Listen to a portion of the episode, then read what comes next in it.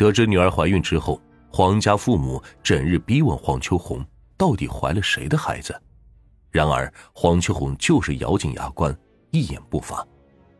但是黄秋红的沉默有点奇怪。虽说是未婚先孕，但黄家父母也是个开明的人，他们也表示，怀孕也就是怀孕吧，大不了再补办一个婚礼。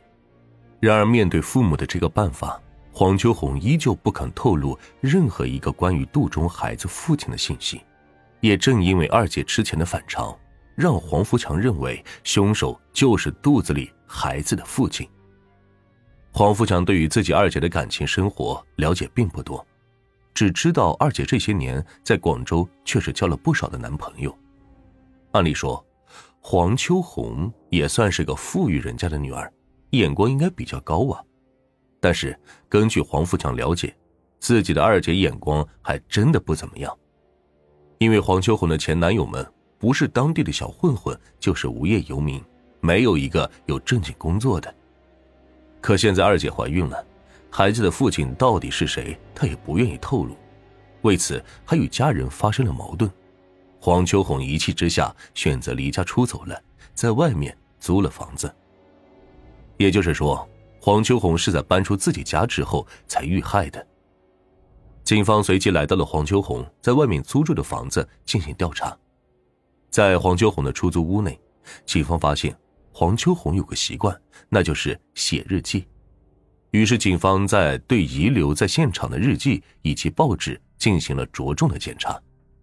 果不其然，在黄秋红床上找到了一个病历，而在病历的中页发现了黄秋红写下的一行字：“为什么你要这样对我？我已经很悲惨了，我只想跟你好好的在一起，为什么要这样对我？我已经怀孕了，孩子是你的，你不可以不负责。”毫无疑问，这段话就是写给黄秋红肚中孩子父亲的一段话，字里行间似乎写满了对孩子父亲的不满。这个神秘的男子究竟有着怎样的魅力，宁愿让黄秋红与富裕的家庭恩断义绝，也要住进简陋的出租屋？在病历的另外一页，警方发现了几个被黄秋红用红笔画掉的几个字，虽然模糊不清，但还是能够辨认出这是三个字。而且很有可能就是神秘男子的名字。经过技术还原，警方发现这三个字，他们分别是“农文东”。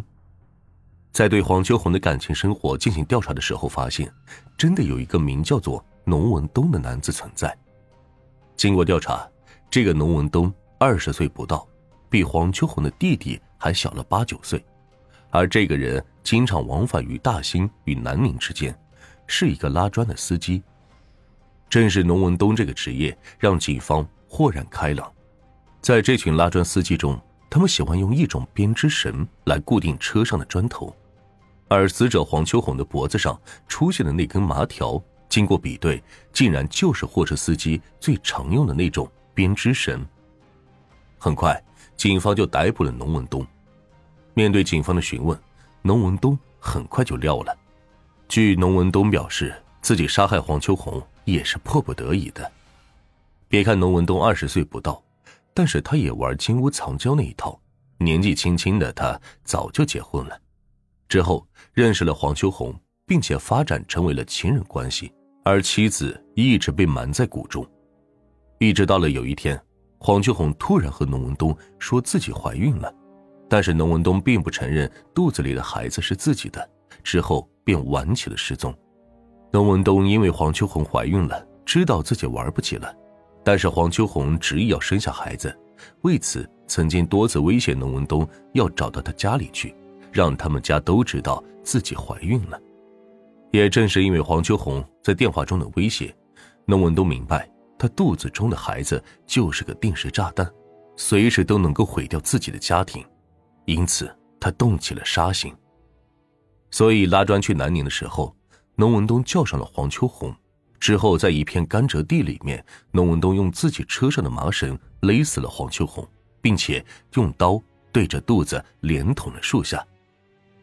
然而，面对询问，龙文东虽然承认了自己杀人的事实，但是对于黄秋红他表示自己好像掉进了他的圈套当中。自己二十岁不到，而他已经三十岁了。当初他只不过是为了要个孩子，所以才会勾引自己的。黄富祥也表示，姐姐曾经说过这样一番话：“不管孩子是谁的，我都会生下来。”莫非黄秋红只是为了要一个孩子？农文东回忆起初见黄秋红的时候，他表示黄秋红这个女人过于风情，态度比较随便。见面第一次就对自己眉来眼去，之后便发生了性关系。在农文东的眼里，黄秋红只不过是个放浪形骸的欢场女子，但是为何他会对孩子如此看重？原来就在四年前，黄秋红曾经有过一段婚姻，还有过一个孩子，然而一次意外却让她失去了一切。黄秋红因为干活太累，在晚上喂奶的时候。睡着了，压倒了孩子，结果孩子就夭折了。也正因为如此，夫妻二人产生芥蒂，之后便离婚了。而离婚后的黄秋红自暴自弃，整天过着醉生梦死的生活，也因此结交了不三不四的朋友，直到后来认识了农文东。这个本该是生命中的过客，却因为意外怀孕，让二人产生了更多的纠葛。黄秋红意外怀孕，内心应该是非常欣喜的。这个受过伤的女人面对着上天给予自己的礼物，她对生活重新燃起了希望，所以她期待着给孩子一个完整的家。然而黄秋红押错了宝，选错了人。农文东本身就有家庭，不会因为黄秋红意外怀孕而要抛弃自己原本就完整的家庭。结果，最终黄秋红不仅没有迎来新的生命。却把自己的性命也给丢了。面对这样的惨剧，黄秋红的父亲非常的自责，他表示自己没有保护好女儿，自己没有教育好女儿要保护好自己。黄秋红的母亲因为过于悲伤而导致精神不正常。